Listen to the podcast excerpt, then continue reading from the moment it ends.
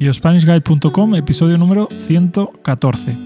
Hola y bienvenidos un viernes más a iospanishguide.com, el podcast para aprender español escuchando a dos nativos. Mi nombre es David, yo soy profesor de español en mi propia academia y eh, conmigo está María, que es psicóloga y también es mi novia. Hola María. Hola.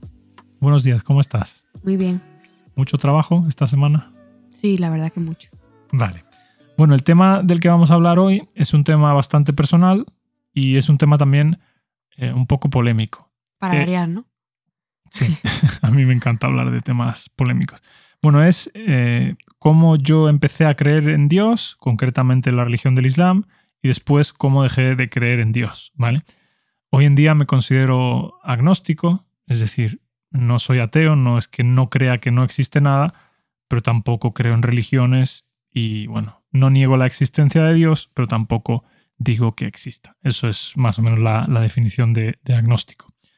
Y bueno, si eres una persona religiosa o eres musulmán o cristiano, judío o de cualquier otra religión y te ofende escuchar eh, que otras personas cuestionan la existencia de Dios o cuestionan alguna religión en concreto, pues te recomiendo que mejor no escuches este episodio y bueno, te esperes al próximo lunes para el próximo episodio. Pero si te gusta escuchar eh, historias así personales, pues bueno, recomiendo que lo escuches hasta el final porque yo creo que, que es interesante, ¿no? Y creo que todos en algún momento pues hemos podido tener alguna crisis de fe. Bien, antes de empezar a contar la historia, pues le quiero preguntar a María si ella cree en Dios, si no cree en Dios, si alguna vez ha creído o si nunca ha creído. Bueno, pues yo también me considero agnóstica actualmente y la verdad es que creo que nunca, nunca me he planteado la existencia de Dios como algo muy probable, ¿no? Eh, desde la infancia. En mi familia tampoco somos especialmente creyentes ninguno, aunque sí hay muchas, algunas personas de mi familia que creen en la religión católica, pero no, hay, no ha habido nunca una fe férrea. Entonces no he tenido una crisis de fe, puesto que no había una fe tampoco muy sólida. Vale, no te han inculcado una fe No. cristiana ni de ningún tipo. No. Vale. Bueno, en mi caso es más o menos igual. Mi madre sí que se, se crió en la religión católica, pero ella no nos inculcó nada, ni siquiera nos bautizó. Y bueno, yo pues nunca me consideré creyente. Creo que siempre me consideré agnóstico, pero bueno, eh, coincidió en la época de los 14 años, en la adolescencia, que se combinaron varios factores, ¿no? Por un lugar, hubo eh, un cambio en una ley de urbanística en España. Empezó a haber muchísima construcción y con la construcción, pues empezaron a empezar, empezó a haber muchos puestos de trabajo. Llegó muchísima inmigración del, norte del norte de África, concretamente del nor- de Marruecos. Y bueno, entonces yo mm, empecé a a juntarme con muchísimos marroquíes, ya que en mi barrio, en el barrio donde yo me crié, había muchísimos marroquíes, ¿no? Y en concreto, uno de ellos eh, empezó a hablarme de, cómo el Islam era la mejor religión, ¿no? Él decía que en, un primer momento estuvo el judaísmo, ¿no? Y que Moisés dijo que vendría otra religión posterior, que sería eh, la religión de Jesucristo, ¿no? El cristianismo. Y que Jesucristo dijo lo mismo, ¿no? Que después vendría una religión posterior, eh, vendría un profeta llamado Mohammed y que había que creer en lo que ese profeta diría, ¿no?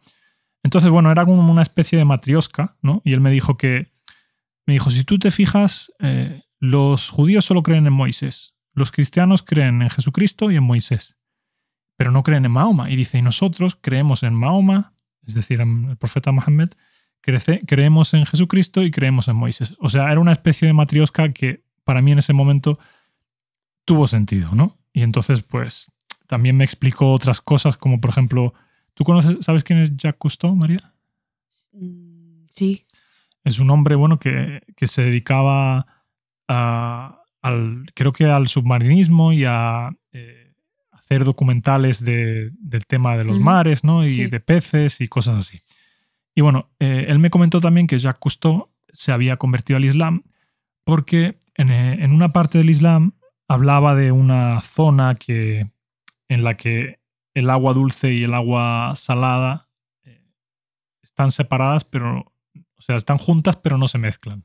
Y entonces, no sé, ese tipo de historias que estaban escritas en un libro que yo pensaba que era súper antiguo, pues me cautivaron, ¿no? Y supongo que también el hecho de tener como un vacío de, fe, ¿no? Y, también tener un grupo en el que todos creen en esa religión, pues al final me hizo, eh, eh, pues no sé, me hizo sentir como un poco de, de, pertenencia, ¿no? A ese grupo. Sí, dime, María. Eso te iba a preguntar. ¿Tú piensas que es posible que la falta de vínculo así con tu familia propiciara que vieras en el Islam algo importante? Sí, creo que fue un poco de todo. Creo que, eh, por un lado, uno de mis amigos fue bastante insistente porque la gente que es creyente normalmente siempre intenta pues ayudar ¿no? a la otra gente. Y creo que lo hacen de buena fe, lo hacen con buenas intenciones. Eh, creo que ese chico en concreto fue muy insistente y creo que su historia me cuadró. Eh, ya te digo, por un lado, pues tenía como la, la sensación de pertenencia a un grupo, creo que formó también como un, un poco parte de, de, adquisición de una identidad, ¿no? Algo así. Y sí, por supuesto, el hecho de que mi madre no me hubiera inculcado ninguna, ninguna fe, pues creo que también influyó, ¿no? Creo que fue un, en, total fue como, fueron una combinación de, factores. Bueno, entonces, eh, las historias que me contaron, como he dicho, me, encajaban y durante, eh, desde que tuve 14 años, durante unos 8 años aproximadamente, algo menos, estuve pues creyendo en el Islam, incluso rezando, eh, aprendí muchas suras del Corán, bueno, no muchas, pero aprendí las suficientes como para poder rezar. Rezaba las cinco veces al día. bueno, y el idioma, ¿no? Que lo aprendiste de forma nativa. Sí, lo, aprendí, no sé si nativo, pero bueno, con un con bastante buen acento. Sí. Claro, lo aprendí porque como estaba en el barrio, pues eh, todos sabían hablar marroquí y yo no quería que nadie hablara de mí. Y bueno, también como estaba un poco relacionado con, con esa pertenencia al grupo, ¿no? Pues también lo, aprendí, sí. Y bueno, eh, durante ocho años, ya digo, hice ramadán, rezaba, creo que incluso era mejor musulmán que muchos de mis amigos, ¿no? Porque conocía muchos amigos que eran musulmanes de padre y madre, pero después a lo mejor no rezaban o rezaban todo por la noche en lugar de rezar eh, cada oración en su momento, como supuestamente tiene que ser. Algunos no hacían ramadán, otros bebían y yo no hacía nada de eso. Y creo también que, que en parte me ayudó el Islam porque durante esa etapa adolescente un poco rebelde, eh, gracias al Islam, pues estuve alejado de drogas, de alcohol, ¿no? Y creo que, aunque sí que probé el alcohol y probé alguna droga, como hablamos en, un último episodio, creo que el Islam eh, sirvió como dique de contención en ese sentido. Es decir, como una barrera que contenía esas drogas. ¿Cómo se tomó tu madre, que fue criada por, por monjas católicas, que te convirtieras al Islam? Pues no, no se lo tomó mal. De todas formas, eh, yo eh, desde que era adolescente, más o menos siempre hice lo que quise, nunca tuve muchos problemas con mi madre porque mi madre era bastante permisiva. Creo que mi madre lo tomó al principio como, bueno, es una tontería y ya, ya se le pasará. Y después me duró, sí que, sí que se me pasó, pero me duró muchos años. Y bueno, eh, no se lo tomó mal, diría que no se lo tomó mal. Y bueno, eh, después eh, seguí pues creciendo, ¿no? abandoné los estudios y los retomé con aproximadamente con unos, 10 con unos 20 años empecé a estudiar de nuevo. ¿Un poco antes de conocerme? Sí, un poco antes de conocerte. Pues cuando yo te conocí todavía hacía Ramadán, ¿no? ¿O no? Mm, casi ya no. Ya estaba eh, Creo que fue el último año. ¿eh? Sí, ya estaba dejándolo. Bueno, entonces en ese momento empecé a, a, estudiar filosofía, ¿no? Porque es obligatoria en, bachillerato.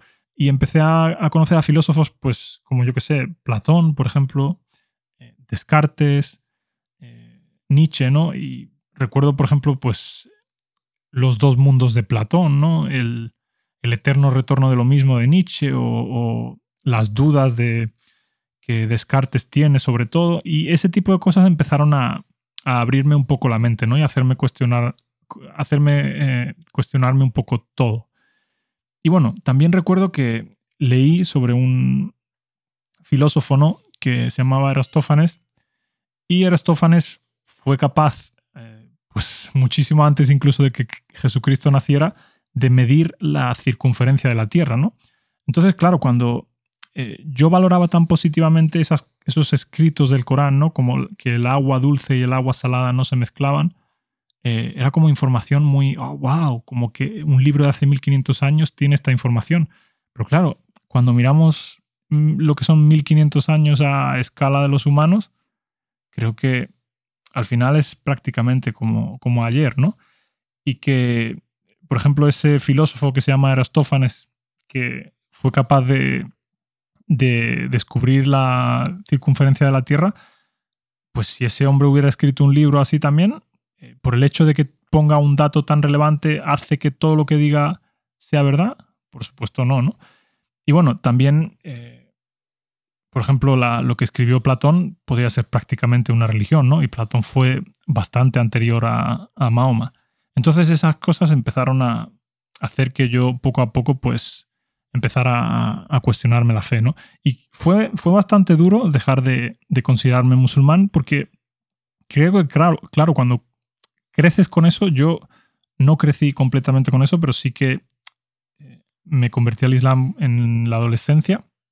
Al final, como que forma parte de tu identidad, ¿no? Y yo creo que por eso muchísima gente, eh, cuando te inculcan el judaísmo, el cristianismo o el islam desde pequeño, aunque tengan dudas eh, en su interior, creo que no quieren cuestionar esa fe porque es como cuestionar parte de su identidad. No sé si estás de acuerdo. Sí, además tiene mucho sentido porque si la forjaste en la adolescencia, eh, esta es una etapa donde, se, donde la identidad la personalidad se desarrollan bastante. Entonces es normal que fuera tan difícil después abandonar eso. Sí, pero yo también he visto que, por ejemplo, aquí en España la gente creo que, aunque se bauticen y se consideren cristianos, la gran mayoría creo que no, no es cristiana, por lo menos no son practicantes. Pero los países musulmanes sí que he visto que eh, la religión se toma como un tema mucho más serio y la gente eh, la practica.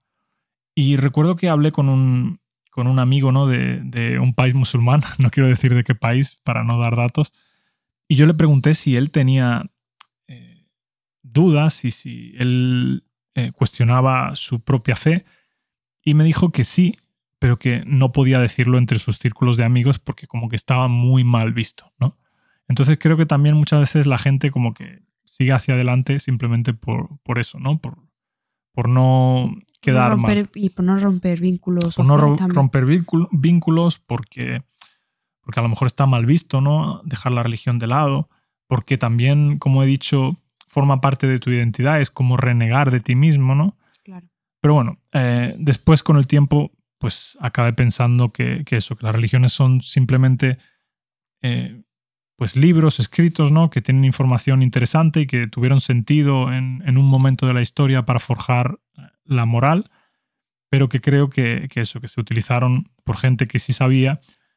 Y bueno, lo que yo siempre le digo a la gente es, hoy en día cuando tú cuentas una historia, muchas veces la gente exagera, ¿no? Y empieza pues a añadir cosas que no ocurrieron exactamente como, como la historia que tú mismo has visto, ¿no? Y claro, eh, piensa que en esa época solo había, eh, solo se transmitía la información por medio de la palabra. Entonces, claro, es normal que la gente pues exagere, ¿no? Y que dé ciertas, eh, no sé, ciertos atributos divinos, ¿no? O mágicos a las personas.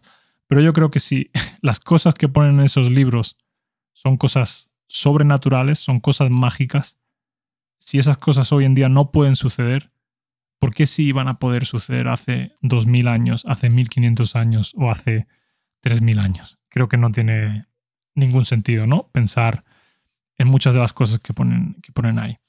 Y bueno, eso, creo que la primera religión monoteísta fue el judaísmo y creo que el cristianismo y el, islam, pues básicamente vieron cómo funcionaba eso, que servía como herramienta política, como herramienta de control, y creo que, que lo copiaron. Y bueno, esa es mi conclusión, esa es mi historia y por eso eh, prácticamente dejé de creer. Eh, me he pasado un poco de tiempo, podría hablar muchísimo más sobre el tema.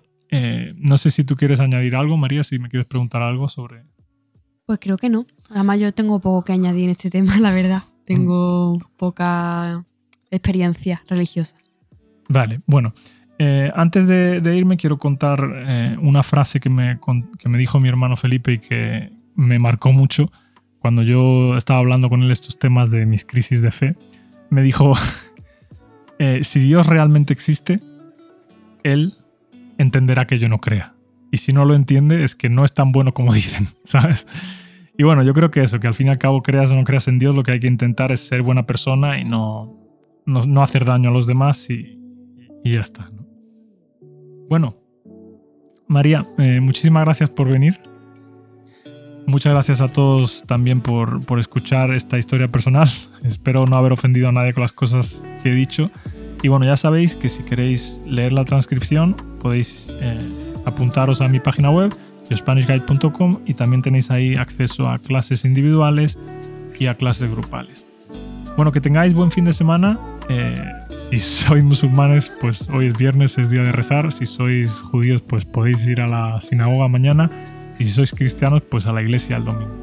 Y bueno, si pertenecéis a otra religión, no sé cómo funciona. Muchas gracias a todos por escucharme y gracias a ti, María, por venir. placer. Buen fin de. Adiós.